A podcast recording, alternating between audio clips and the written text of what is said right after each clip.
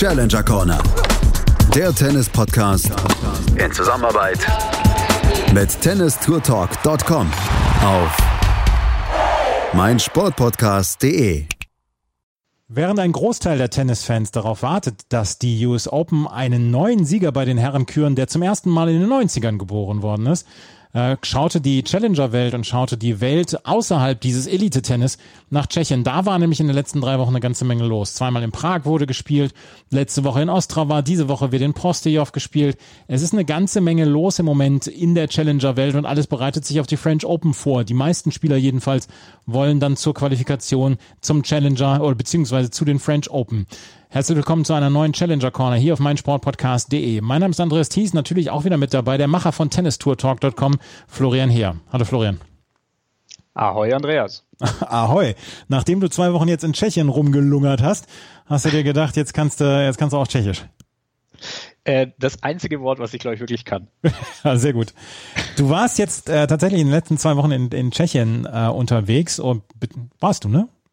Na, also zwei Wochen ist ein bisschen viel gesagt. Ich war zum Finalwochenende in Ostrava ah, genau. und habe jetzt, weil ich gerade unterwegs war, quasi noch den Anfang in Prostejov mitgenommen. Auf jeden Fall warst du in Ostrava vor Ort und hast dir das Finalwochenende dort angeschaut und ähm, hast dort ein Challenger gesehen, worüber wir gleich sprechen, was von einem Mann dominiert worden ist, der in den letzten Wochen das tschechische Challenger-Tennis dominiert hat. Aslan Karatsev, wir sprechen gleich über ihn.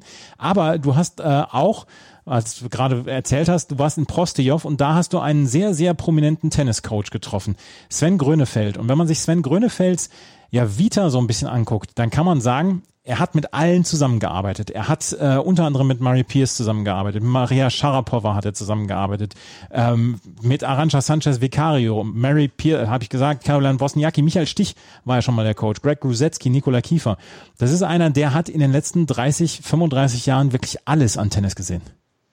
Ja, und es ist natürlich wunderbar, mit so einem Menschen sprechen zu können, über, über Tennis sprechen zu können, weil, wie du schon erwähnt hast, der hat Einblicke in alle Welten, in die Damenwelt, in die Herrenwelt, die unterschiedlichen Ebenen. Und jetzt ist er eben auch mit einem, ja, vielleicht nicht mehr ganz jungen Spieler, aber immer noch mit einem Spieler, der viel Entwicklungspotenzial hat, Taro Daniel unterwegs und nach dem Aufenthalt in New York, wo sie eben gemeinsam bei den äh, Western and Southern Open, dem Cincinnati Masters in Anführungszeichen gespielt haben und jetzt eben auch in der ähm, bei den US Open wieder zurückgekehrt und sind jetzt eben ähm, auch in der Sandplatz-Vorbereitung in Prostijov unterwegs. Genau, und da hatte Daniel seine erste Runde gegen Facundo Bagnis mit 4 zu 6, 6 zu 4 und 6 zu 3 gewonnen. Er hatte bei den US Open in der ersten Runde verloren gegen Gregor Barrea und äh, ist jetzt zum ersten Mal quasi unter der Ägide von Sven Grönefeld auf Sand unterwegs. Und da Sven Grönefeld dabei war, hast du ihn dir geschnappt und hast ihn mit ihm gesprochen. Ist ein bisschen längeres Interview, sind 17 Minuten, äh, aber sind sehr interessant zu hören, weil Sven Grönefeld nicht nur über seine Zusammenarbeit mit Taro Daniel spricht, sondern auch unter anderem über die Bubble in New York, seine Erlebnisse, was er vor Ort gesehen hat, dann auch der Djokovic-Vorfall, der ja dann auch letzte Woche ja, sich ereignet hat bei den US Open. Ihr werdet euch alle dran erinnern, beziehungsweise ihr werdet das alle gesehen haben. 17 Minuten mit äh, Sven Grönefeld von Florian her. Das hört ihr jetzt. Yeah, Sven, first of all, uh, thanks for your time. Pleasure. Um, you're here in Prostov with your protege, Taro yes, Daniel, yes. Uh, who just played a pretty tough match against Facundo Banyes. But it seems that the transition from hard court to clay court seemed to work out pretty well. Yeah, I mean, you can see that, that Taro is more comfortable on the clay. That's where his foundation is. And then it's actually the first tournament for me to, to work with him on clay. Okay. I've been on the hard court since November, basically, and um, so you know, obviously after Indian Wells was cancelled, and we stuck in five months of uh, of uh, a break, and um, so it's nice to see him on, on clay to see how he transitions, um, how his game is suited for clay. Uh, but still, there are some elements that he needs to improve, and he can actually you know work on uh, while we are you know in this in this period of transition really. I mean the full tour i don't consider this yet as a full season or i don't you know as long as the points are not coming off and you don't have anything really to defend it's a perfect time to actually to work on your game. Mm-hmm. it's a great privilege for all these players to actually play you know having a, having the us open having having the challenger tour back I mean, for these players, that's not only about the ability to make some money, but more importantly, just to work on their games and get back to their work. So, um, for me, I use this situation to really adapt and see how I can add even more value to Taro on the clay, but transition it obviously then to the hard again. Mm-hmm. So it's just for me, it's a education period. a lot of players also told me that um, they used the suspension of the tour to work on their fitness. I yeah. think this was with Taro the same, right? Yeah, of course. Yeah, you know, he put on some extra muscle, and uh, mm. you know, he's maybe uh, a couple of kilos, uh, maybe one one kilo too too heavy, mm. in a sense that he's not really that, um, you know, to the extent where he's working himself now into tennis fitness because matches you can never really reproduce that in, in a practice situation. Mm-hmm. So match play will get him fitter and get him, you know, uh, to that fighting, you know, level of competition better. U.S. Open was already a good transition actually, coming, you know, playing only Cincinnati, you know, and he played one match against Simon. He mm-hmm. lost that one. Four sets in, in, in the U.S. Open, he lost there. This was his third match you can see that things are starting to fall into place. Also, physically, he's starting to uh, reduce uh, some of the weight that he gained. Uh, but he needed to gain some weight. He needed to get bigger capacity, mm. not only in a long capacity but also physicality. The game is changing. You see now the big hitters are are, are really the, the future of our game, and okay. Uh, just putting the ball back in the court is just not you know sufficient enough. Okay. Um, you you already mentioned it. You, have just returned from New York, um, staying at the U.S. Open. Can you tell us a bit about life in the bubble in New York?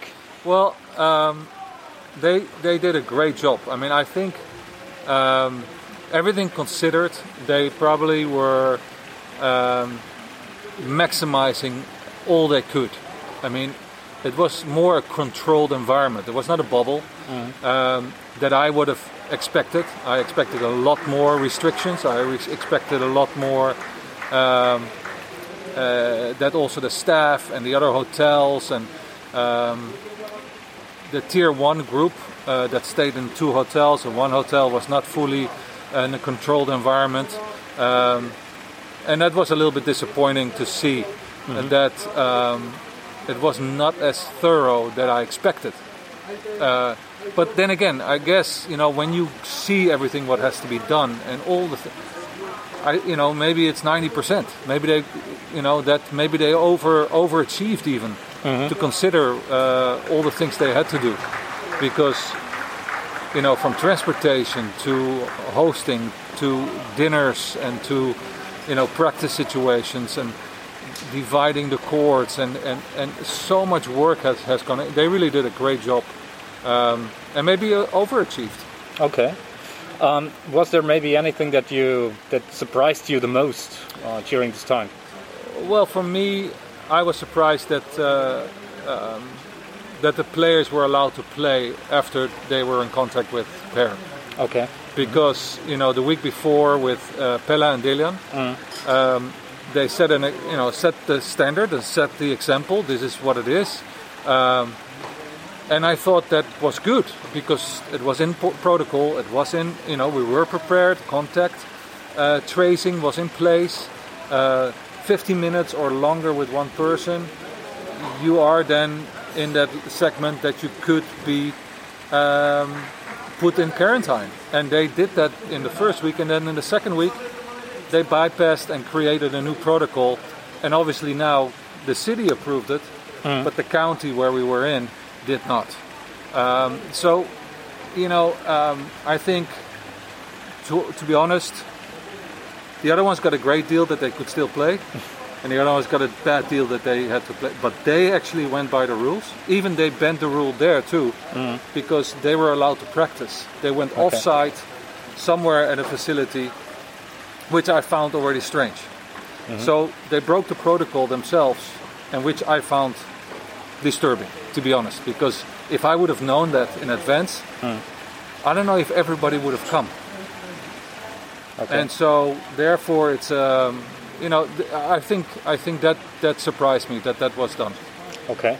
there are a lot of things going on in in the tennis world Yeah. right now. Yeah. Uh, Novak Djokovic, um, yeah, resigned as head of the ATP Players Council. Well, he was asked to resign. Huh? Okay, He was asked by Garenzi to resign. Anybody who was involved in the PTPA was asked to resign. It's not like he, he did it on his, on his own, but it was also the terms of the ATP. So, you know, that's something that, you know, um, we'll see in the future how that turns out. okay. Have you been in, in touch with him, or were there any information for you and the other I've been- players that I've- weren't involved? I, I'm I'm very involved in players' rights. I've Yeah. always been very vocal. Um, I also feel that the players need to have independent um, consultation. Uh, they, they need to be uh, represented as a collective. Uh, in order to protect their rights, and uh, so I was really pleased to see that um, Vacek and, and, and Novak had taken the decision to go public and said, okay, this is what we're going forward with. So um, you also know maybe a bit more about the goals. What is what's going No, on? No, I don't. Uh, well, I mean, obviously they want to represent the players' uh, interest and uh, as a collective, and that, that is across the board. That is every every not only male but also female. I think you know the reason why they went for the male section because that's Yeah. a different rules apply. You know, it's a different uh, a different tour also. And my question is, you know, why didn't the female also actually start themselves? Uh, if they, you know, that would have shown also for themselves that the female could have said, you know what, we're going to start it as well. Because I know they are in the back. There are some discussions about this. Okay. There are some, uh, you know, there is also female players that are not all uh, feeling that they are represented properly by the uh, by the WTA. Okay.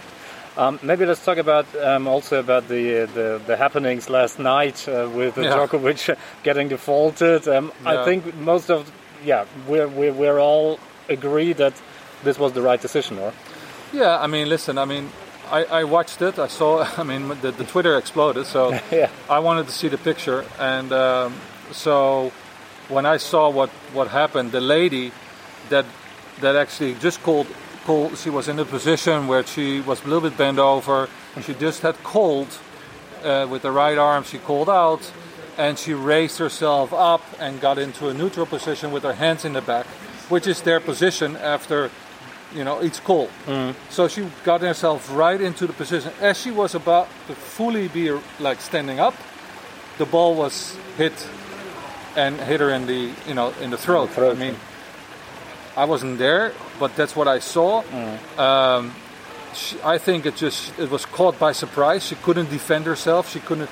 It was just. I, I think anybody would have uh, been shocked by that because you, you just call out and you're you're not even in that zone. She's thinking about only one thing, calling the lines, not about protecting herself. So. Um, I'm glad nothing is really wrong. I hope. I mean, we, you know, after the match they said nothing is wrong, but let's see. You know, two days later or a day later, maybe there is something. I hope not. You know, I'm, I'm knocking on wood. Um, unfortunately, you know, it's Novak. Unfortunately, uh, it, it, it's it the biggest, you know, court. It's Arthur Ashe. Um, it's it's during a pandemic. I mean, it cannot be a worse time than than than this. Um, and obviously the rules are in place that yes, he had to be defaulted. Uh, two, day, two points before that, he hit the ball really hard to the side of the court, and I heard that he, you know, barely missed a ball boy. Um, in his match against Bautista Agut, he uh, actually also hit a ball outside of the stands and hit the coach of Bautista Agut. Um, so he, he has a tendency of, of, of doing this, and I'm sure he will never do it again. Okay. There were just um, talks about going on that it that it took some time until the decision Of was course, made. If if something like this happens on ch- at challenger level, I think Of course, I mean you you know first of all you have a hierarchy in in that decision making process. Um, you only have one chance to really call it correctly, and you're on a bigger stage. You better take your time. So I'm glad they took their time and really made that decision based on on their facts, on the information they had, and they decided to default him. So for me, it's it's it's good that they took their time. you already mentioned it. You're you're pretty well known as a uh, as a coach. You're also involved in WTA tennis and women's tennis. You're one Yeah. of the most prestigious coaches here on tour. Um, is there a is there a difference between coaching? Um, yeah, some of the superstars of the tour like Maria Sharapova or um, an up and coming player like Taro. Uh, well, of course there is a difference. I mean, you know, there there are two um, different segments, but um, you know, I coach from from within myself, so I I do not treat them differently. So you know, um, so I adapt to that situation, which I adapt to the player, and I adapt to the player's needs. And uh, you know, Tara and I are here by ourselves. You know, with Maria, you travel with an entourage. You have a bigger group that you have to to lead, and cons- you know, um, constantly have to manage. Uh, and now I just have to manage Taro, which means I have a lot more time also with him, um, and it allows me to, you know, to work on elements that are not just on court.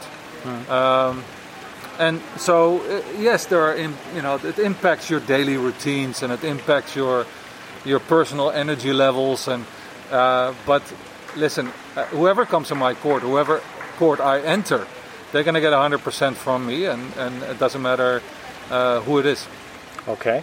Um, what what are the goals for Taro maybe until the rest of the season? You already mentioned it that Yeah. it's, that it's difficult to say. Oh, uh, it's about ranking positions or something like that. Is it only to improve his level of game? Well, for me, it's most important that um, I help him to identify what he needs to uh, work on. Um, and sometimes I don't want to work on on convincing somebody or uh, forcing somebody. I want to educate them, and education takes a little bit longer time, um, but it will stay longer. Uh, so it's done by um, making the player aware of the areas where they need to improve, and that doesn't happen overnight. So with Taro, I really want to focus more that he is getting more free points on his first serve, um, that he able, is able to transition from back of the court to inside of the court, play a more controlling game, dictate the points a little bit more, force the errors from his opponents, not waiting for the unforced error.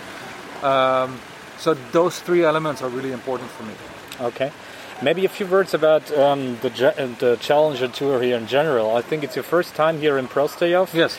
And um, how would you describe the level and um, yeah the venues and uh, in general? Well, here I tell you, I mean, obviously I'm I'm here in uh, in the heart of uh, Czech tennis. I mean, you can see every everybody is here that is totally totally committed to tennis. I mean, the facilities are, are, are at high standard for for a 125, you know, um, challenger. Um, you can see that the passion in this in this country for tennis is great. Uh, but you know, also have a lot of good players here. Huh? I mean, it's a high level. You look at the qualifiers in Kitzbühel, which we actually bypassed because we thought, okay, we're not going to get in. Let's play a challenger instead.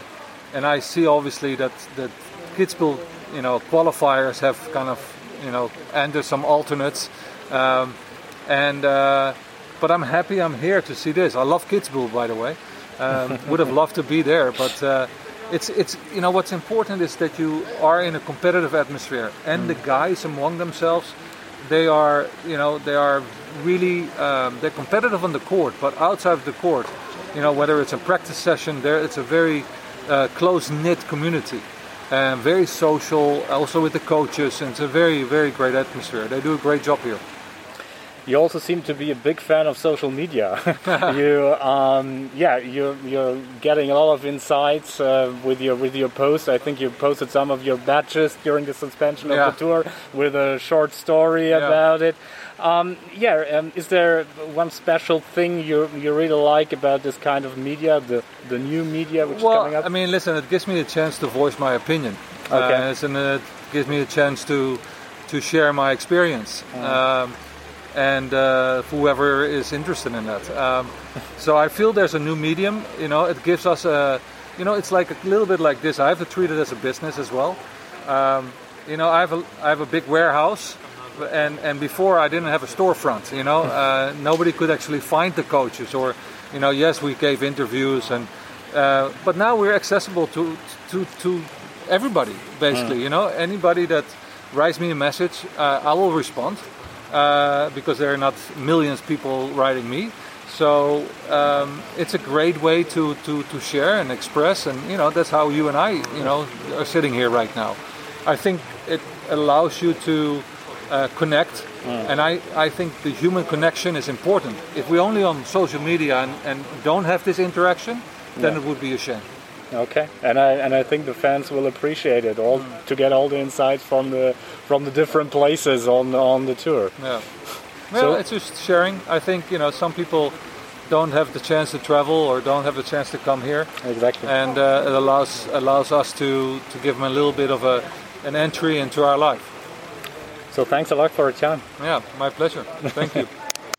Das war Florian Heer mit Sven Grönefeld über alles, was bei den US Open passiert ist, über sein Coaching, über Taro Daniel und die French Open, beziehungsweise alles, was da jetzt kommen wird. Ist ein hochinteressanter Mann, wie ich finde. Absolut. Und äh, wie, wie vorher schon erwähnt, also in so einer Zeit, wo ja so viele Dinge auch gerade passieren in der, in der, in der Tenniswelt, sind die Eindrücke natürlich richtig Gold wert und richtig interessant. Vor allem natürlich eben auch von den Personen, die ja in New York vor Ort waren. Dadurch, dass keine Journalisten da sind oder eben nur die Broadcaster vor Ort sind.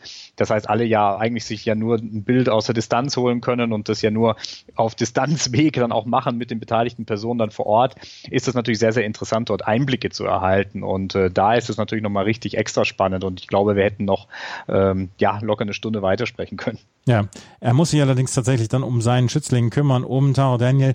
Der spielt jetzt ähm, bei diesem Turnier in äh, Prostijov und wird dann Richtung French Open reisen. Er wird wahrscheinlich die Quali müssen dort, ne? weil da alle Spieler dabei sind. Ja, das ist natürlich wieder jetzt ein bisschen abhängig von der jeweiligen Ranking. Ich ja. glaube 120 im Moment gerade ist er äh, gerankt, ja. Also das ist ja immer dann so ein bisschen der Cut, wo es dann immer dann schwierig wird, ja. Ja.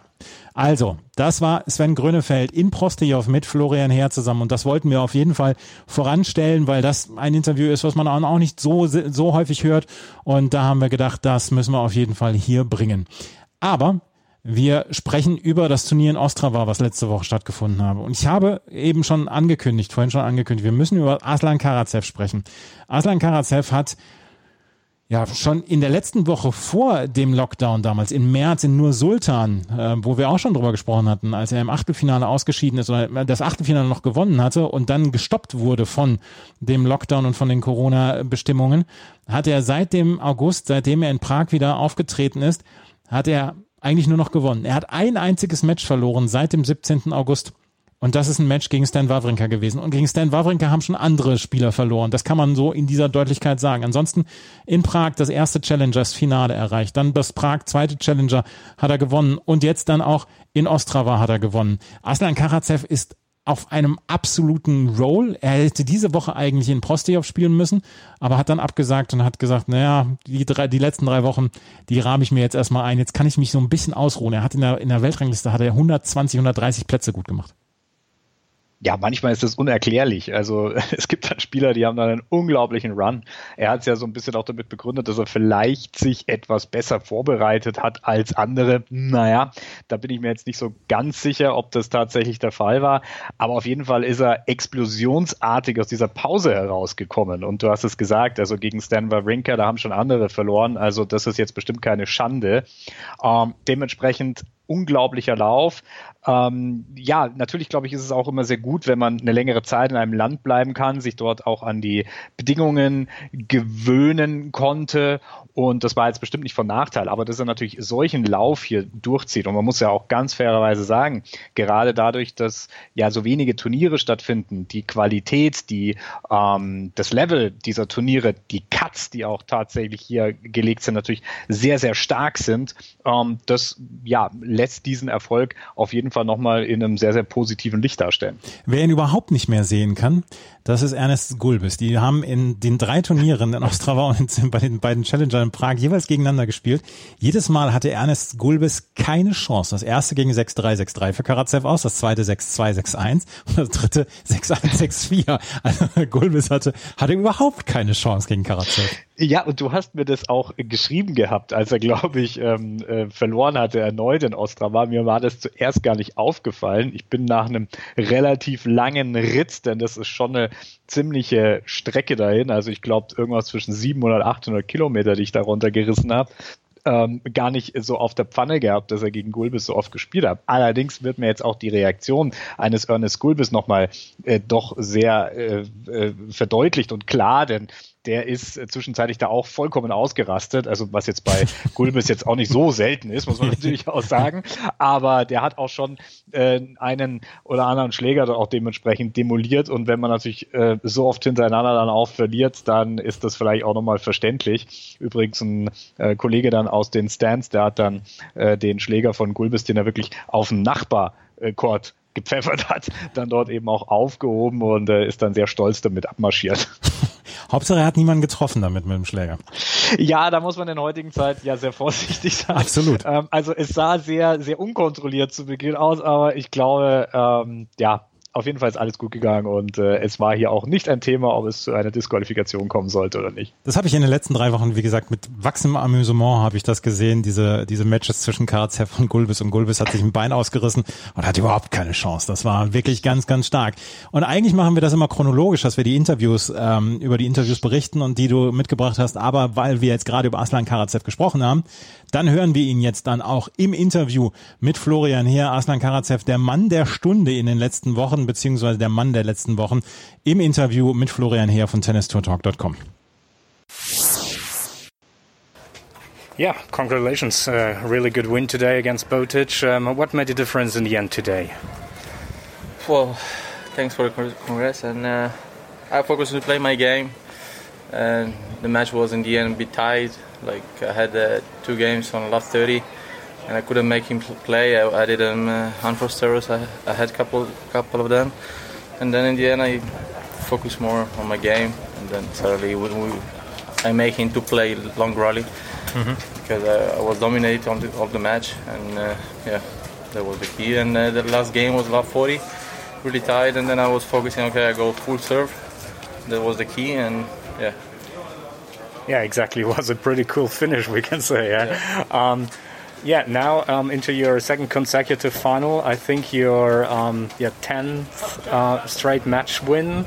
Um, what can we still expect from you? I do my job. I play every match.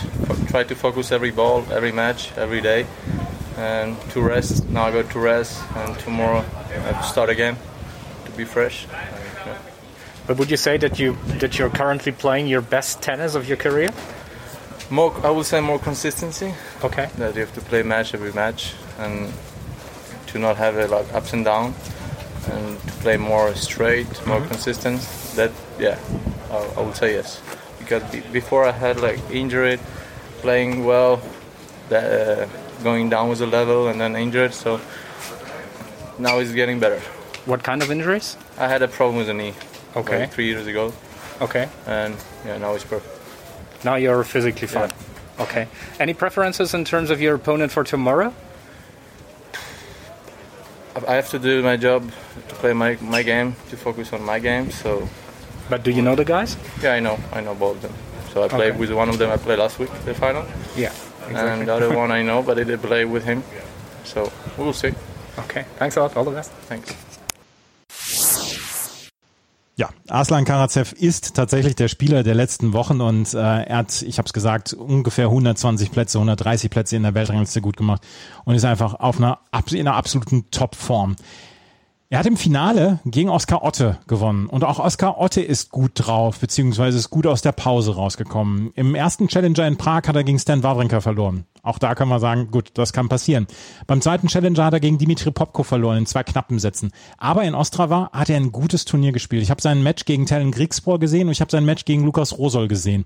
Und da sah Oskar Otto für mich sehr, sehr selbstbewusst aus und ähm, hatte seine, seine Schläge im Griff. Er ist keiner dieser Spieler, die einen vom Platz drängen, vom Platz schubsen. Er ist keiner, der die tausend Powerschläge hat, aber er hat eine Konstanz in dieser Woche gezeigt, die wirklich stark war und die man sich gut angucken konnte. Und sowohl Lukas Rosol als auch Tellen Kriegsbohr, dann im Halbfinale hatte er beide sehr gut im Griff. Er hatte nur in der ersten Runde gegen Alexander Vukic aus Australien ein bisschen Probleme. Ansonsten ist er durch dieses Turnier durchgecruised.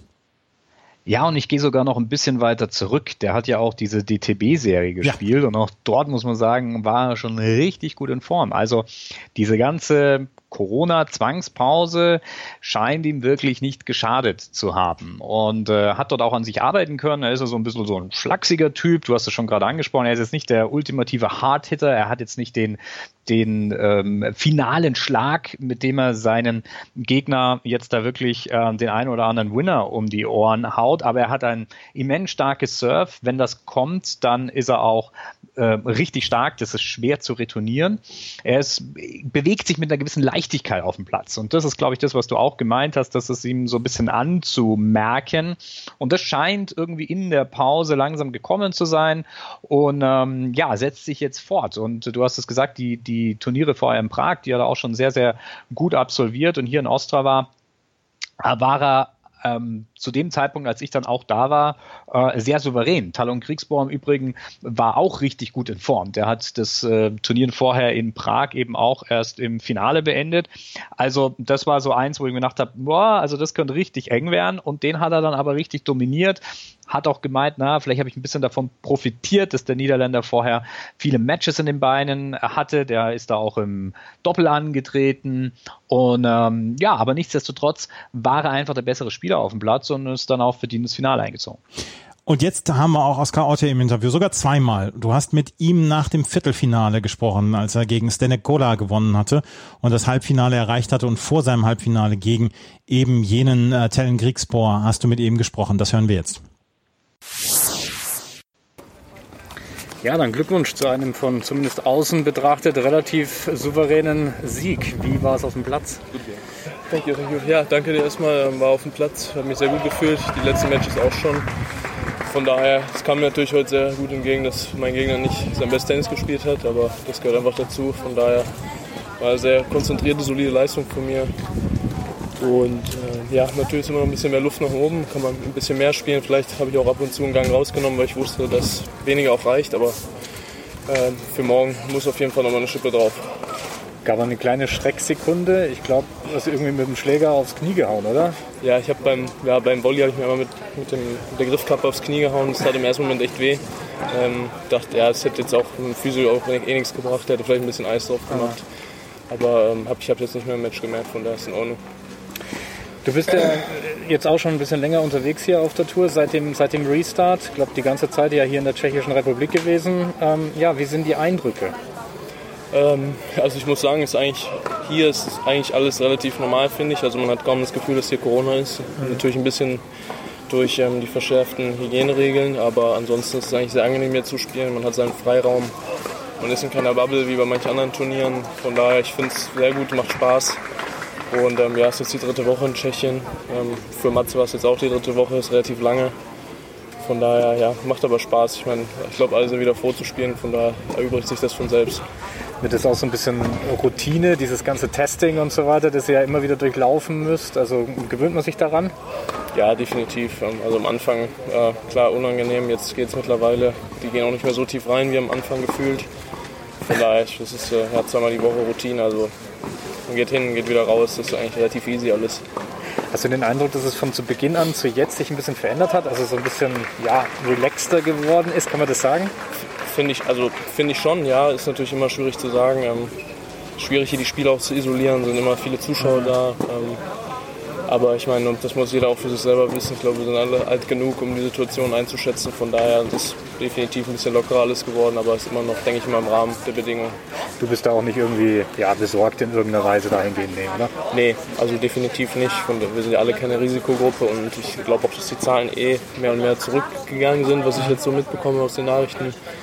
Von daher, ja, wir sind einfach froh, dass wir alle wieder auf Tour sind. Klar, es ist eigentlich erst zweitrangig, die Gesundheit geht immer vor, aber ich glaube, dass dass sich das alles im Rahmen hier hält.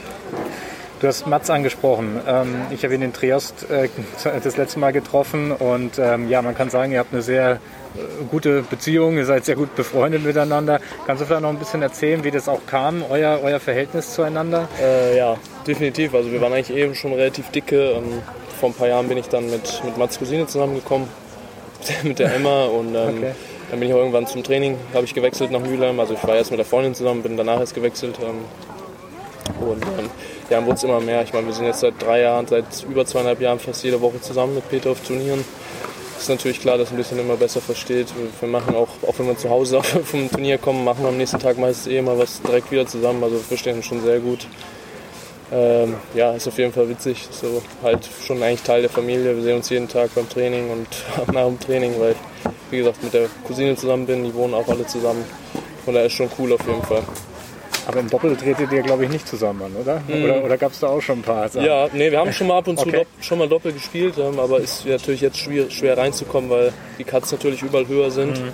Aber ich denke mal, wenn, wenn wir die Möglichkeit haben, dann werden wir auch wieder mal zusammen spielen. Stichwort äh, Cuts und die Konkurrenz im Moment auf Challenger-Ebene kann man sagen oder fühlt man das, dass äh, im Moment da doch sehr viele gute Spieler unterwegs sind. Ich meine, du hast zum Beispiel auch mit einem Stan Wawrinka in Prag zu, äh, zu tun bekommen. Merkt man das? Ja klar, ich meine, ähm, ja okay, das war jetzt, waren jetzt ein, zwei Sonderfälle natürlich, mhm. die wegen den US Open die nicht hin wollten, aber ähm, alle Spieler sind natürlich griffig und gut vorbereitet wie aus der Pause zurückgekommen.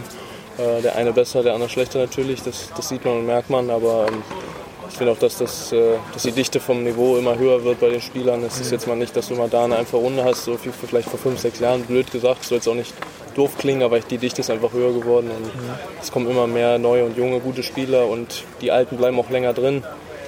Äh, von daher, das Niveau ist einfach so hoch und es ist einfach gut, auf so einem hohen Level zu performen ich werde den Eindruck nicht los, ich habe so ein paar Matches ja auch von dir im Livestream gesehen, dass du richtig gut in Form bist. Ähm, ist, so eine, ist so eine gewisse Leichtigkeit auch auf dem Platz ähm, zu spüren? Würdest du, das, würdest du da mitgehen und vielleicht auch sagen, dass vielleicht auch die, die Pause, ähm, wo du ja auch in der DTB-Serie gespielt hast, die dir auch ja, richtig gut getan hat irgendwie auch? Auf jeden Fall. Also die Pause, was heißt Pause? Wir haben eigentlich relativ mhm. viel trainiert dann, wo man halt wieder machen konnte. Ähm, dann kam natürlich die, DTB-Serie, es hat mega geholfen, die Matches. Vielleicht ein kleiner Wettbewerbsvorteil, ich weiß nicht, wie es in anderen Ländern waren, aber dass man wieder so in den Matchrhythmus kommt. Mhm. Dann gab es ja noch diese, diese IPL-Liga, mhm. das hat auch nochmal geholfen. Ähm, aber wir haben viel, viel gearbeitet in der Pause, Körperlichen und das macht sich jetzt auf jeden Fall bezahlbar also sagen viele Spieler, dass sie die Pause genutzt haben, um eben so an der Physis auch zu arbeiten. Ja. Das, das war bei euch ähnlich, oder? Ja, ja wir haben Fokus viel auf Physis, äh, Physis gelegt, weil es einfach das ist, was du jeden Tag machen kannst, ohne durchzudrehen. Wenn wir jetzt drei, vier Monate einfach jeden Tag fünf Stunden Tennis trainiert hätten, dann hätten wir uns, glaube ich, nach einem Monat alle Kopf eingeschlagen gefühlt. Von daher haben wir da sehr gezielt und ähm, auch bedacht äh, gearbeitet, jeder an seinen Schwachstellen auch nochmal mehr daran gearbeitet und ähm, ja, ich merke es auf dem Platz definitiv, dass es geholfen hat. Hat man sich, ich meine, durch die Pause alles ein bisschen verzerrt worden, aber hat man sich am Anfang der Saison, da steckt man sich ja manche Ziele. Ähm, Gibt es da jetzt noch irgendwas, was man sagen will? Ja, also Ende 2020, da würde ich vielleicht noch irgendwie stehen oder so? Äh, ist immer schwierig zu sagen, finde ich. Ähm, ich konzentriere mich jetzt erstmal auf die Woche, auf morgen, auf mein Match. Ähm, aber erstmal das Wichtigste natürlich gesund bleiben, dass der Körper hält. Ja. Und äh, wenn dann viele Matches äh, zustande kommen, finde ich, dann ist bei mir persönlich zumindest so, dass, ähm, dass mir das sehr hilft und wenn es dann in die gute Richtung läuft, dann natürlich gerne Top 100. Das ist immer das Ziel seit Jahren schon. Und ähm, wenn es halt nicht klappt, dann vielleicht im nächsten Jahr. Schon mal in Ostrava gewesen? Nee, erstmal. Erste Mal? Erst mal ja. Schon mal ein bisschen was gesehen? Ja, wir waren ein, zwei Mal in der Stadt abends essen, aber okay. auch in der Mall kurz, aber mehr auch nicht. Okay, also ist noch nicht so viel Zeit geblieben. Nee, nee, nee. ähm, ja, du hast das Match morgen schon angesprochen. Es geht gegen äh, Talon Kriegsbohr. Ich glaube, der ist auch ziemlich gut in Form. Ähm, kennt ihr euch? Ja, wir haben schon mal gegeneinander gespielt, auf jeden Fall vor ein paar Jahren. Ähm, ich weiß, dass Talon im Moment gut in Form ist. Jetzt wird auch ein schwieriges Match morgen. Aber ich denke mal, das ist morgen alles offen. Er spielt gut, ich spiele gut. Vielleicht bin ich ein Ticken frischer. Er hat natürlich jetzt viele Matches auf dem Buckel, auch mit Doppel. Mhm. Aber ist alles offen morgen. Super. Und schon viel Erfolg. Ja, danke Vielen dir. Dank. Danke. Das war das etwas längere Interview mit Oskar Otto und jetzt kommt noch ein etwas kürzeres, weil auch er musste sich von Aslan Karatsev besiegen lassen. 4 zu 6, 2 zu 6. Und ein ja, durchaus etwas ernüchterter äh, Oskar Otte hat nach dem Match dann auch nochmal Rede und Antwort gestanden. Ernüchtert in der Hinsicht, dass er auch gesagt hat, ja, ich war chancenlos jetzt. Okay, Oskar. Ähm, ja, Finale ging heute leider nicht ganz zu deinen Gunsten aus. Was hat den Unterschied ausgemacht? Ja, aber unglaublich schwer zu spielen. Ich wusste, dass es ein hartes Match wird, dass es so hart wird und deutlich habe ich jetzt nicht mit gerechnet. Ähm, er hat wieder sehr gut gespielt. Von daher, ich fand, ich habe auch eigentlich echt gut gespielt. Ähm, klar geht immer ein bisschen mehr, aber er war auf jeden Fall der verdiente Sieger heute. Ich glaube, da hat man auch gemerkt, dass du musst unglaublich hart für deine Punkte kämpfen, ja. oder? Ja, ich hatte wenig freie Punkte. Also wenn ich sehr gut aufgeschlagen habe, dann mussten es schon Asse sein, sonst hat er echt viel zurückgespielt. Äh, versucht natürlich wieder zu variieren. Ähm, hat nicht so gut geklappt, weil er einfach fast jeden Ball vorne vor die Linie gespielt hat. Äh, bei Surfen Volley hat er oft vorbeigespielt vor die Füße. War schwierig, heute ein Konzept gegen ihn zu finden. Jetzt gehen drei Wochen in der Tschechischen Republik, glaube ich, zu Ende. Jetzt ja. geht die Reise nach Südfrankreich. Wie sehen die nächsten Stunden aus? Ähm, ja, auf jeden Fall schön, mal ein anderes Land jetzt zu sehen nach drei Wochen, definitiv. Ähm, äh, wir fahren jetzt zum, also mein Trainer fährt mich zum Flughafen, dann schlafe ich dann eine Nacht und dann geht es morgen früh nach Marseille im Flieger. Genau. Okay, das heißt, du musst am Flughafen noch übernachten, Genau, oder? genau, ja. Okay. Ähm, äh, wie, sind, wie sind jetzt vielleicht noch die Erwartungen für die nächsten Wochen? Gibt es auch schon einen Schedule, den man sich ein bisschen zurechtgelegt hat? Ja, genau. Also jetzt ähm, nächste Woche war eigentlich nicht geplant. Dadurch, dass ich ein SE bekommen habe, ist natürlich super, dass ich wieder spielen kann. Ähm, ja. Da werde ich auch ab Dienstag wieder voll angreifen. Danach die Woche ist frei. Da werden wir uns zu Hause nochmal vorbereiten. Und dann ist äh, Roland Garros Quali. Da wird auf jeden Fall das, der Hauptfokus drauf liegen. Und da freue ich mich auch schon drauf sehr. Alles klar, wünsche viel Erfolg. Ja. Gute Reise, danke. Ja, danke dir. Oskar Otte wird trotzdem sehr, sehr ähm, ja, frohen Mutes abgereist sein. Wir müssen gerade einmal erklären, er hat gesagt, er hätte jetzt ein SE für Aix-en-Provence bekommen. Ex äh, SE Special Exempt.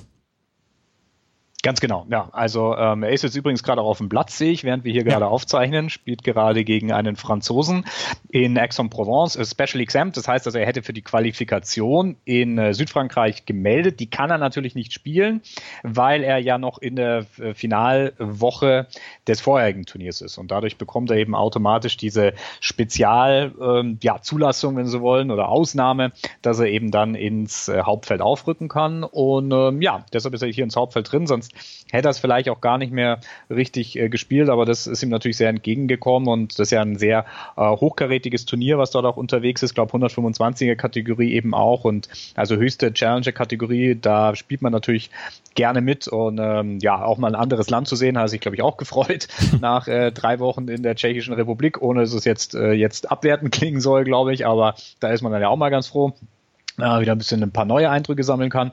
Und ja, danach wird es in die Pause gehen und dann mal schauen, wie es weitergeht. Und ja, jetzt erstmal schauen, was dort in der ersten Runde rauskommt. Ich glaube, ersten Satz hat er ja, gewonnen. Hat er gewonnen, ja. ja.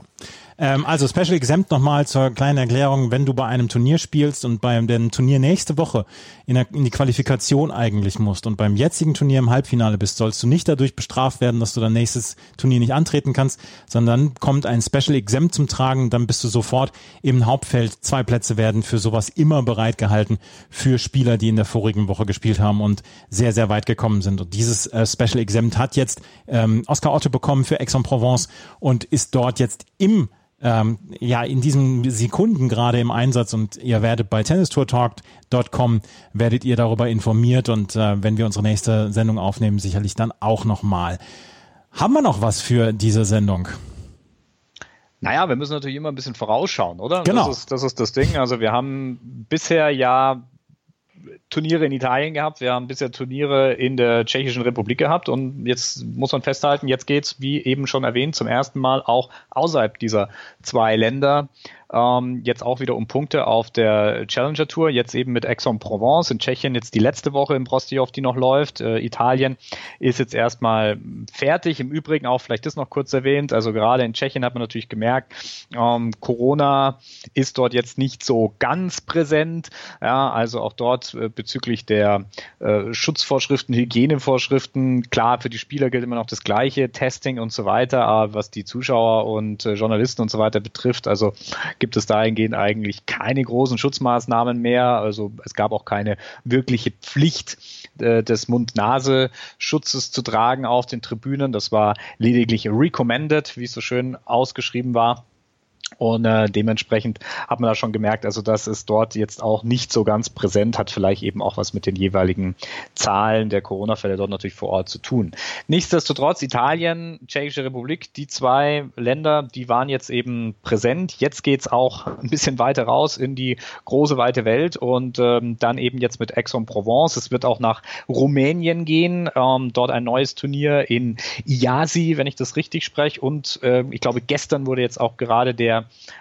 ähm, Kalender aktualisiert für Oktober, was ganz interessant ist, denn ähm, Italien ist natürlich wieder zurück. Dort gibt es auch weitere Turniere, die bereits ähm, äh, im Frühjahr des Jahres eigentlich schon hätten stattfinden sollen, aber auch Turniere in Spanien sind jetzt wieder mit dabei. Dort wird es einen ganzen Swing eben auch geben auf der Iberischen Halbinsel, Barcelona, Alicante an den bekannten Akademien von Sanchez Casal beziehungsweise auch von Juan Carlos Ferrero. Äh, in Lissabon wird auch äh, gespielt und aus deutscher Sicht nicht zu vergessen, auch die deutschen Challenger sind inzwischen terminiert. Ismaning für die, äh, für die Woche 19. Oktober und auch Hamburg für die Woche 26. Oktober sind jetzt im Kalender vermerkt. Eckental dieses Jahr? Eckental wäre später, das wäre dann im November. So, ist also. allerdings äh, Stand Eckental, das letzte, was ich weiterhin gehört habe, wird stattfinden. Also ich denke mal, wenn natürlich Hallenturniere erfolgreich in Ismaning und in ähm, Hamburg ausgetragen werden, dann dürfte das auch für Eckental eigentlich keine Hürde darstellen. Einzige Frage ist, wie gesagt, eben mit den Zuschauern, wie man das äh, noch hinbekommt. Aber in Eckental, was ich als letztes gehört habe, ist man auch davon ausgegangen, das Turnier also auch ohne Zuschauer durchzuführen, um diese gewisse Kontinuität auch zu gewährleisten. Na? Also man sagt dort eben, na, also wenn ich ein Jahr vielleicht aussetze, dann ist es nicht so dolle, weil dann würde das Turnier vielleicht eben auch ein bisschen aus dem Fokus geraten und das möchte man auf jeden Fall verhindern und deshalb ist es hier einfach wichtig, die Kontinuität zu gewährleisten und ähm, ja, deshalb glaube ich, bin ich fest davon überzeugt, dass wir auch ein Challenger in Eckental noch sehen werden, was dann aber, wie gesagt, im November erst der Fall wäre. Letztes Jahr haben wir über das Challenger in Eckental berichtet und äh, nicht ohne Stolz sage ich, dass mir da bis dato der beste Challenger Corner Titel eingefallen ist. Eckental will auf dem Teppich bleiben. Sensationell, Herr Thies. Also, das war der kleine Ausblick in die nächsten Wochen ähm, von der ATP Challenger Tour. Für dich geht's jetzt aber wieder zum Elite-Tennis zurück. Oh, zum Elite-Tennis, ja, sagt man das. Ähm, ja, ähm, ich werde jetzt erstmal Kitzbühel machen, genau. Und ähm, ja, dann haben wir auch noch ähm, das einzige äh, ATP-Turnier, was in diesem Jahr auf deutschem Boden stattfindet. In Hamburg. Nämlich Hamburg. Da werde ich auch vor Ort sein. Wunderbar. Wunderbar. Wir sehen uns da und dann werden wir von dort aus auch wahrscheinlich eine Aufnahme machen, beziehungsweise entweder für Chip and Charge oder für die Challenger Corner. Florian, ich danke dir für deine Zeit und äh, bis zum nächsten Mal. Wir sehen uns in Hamburg.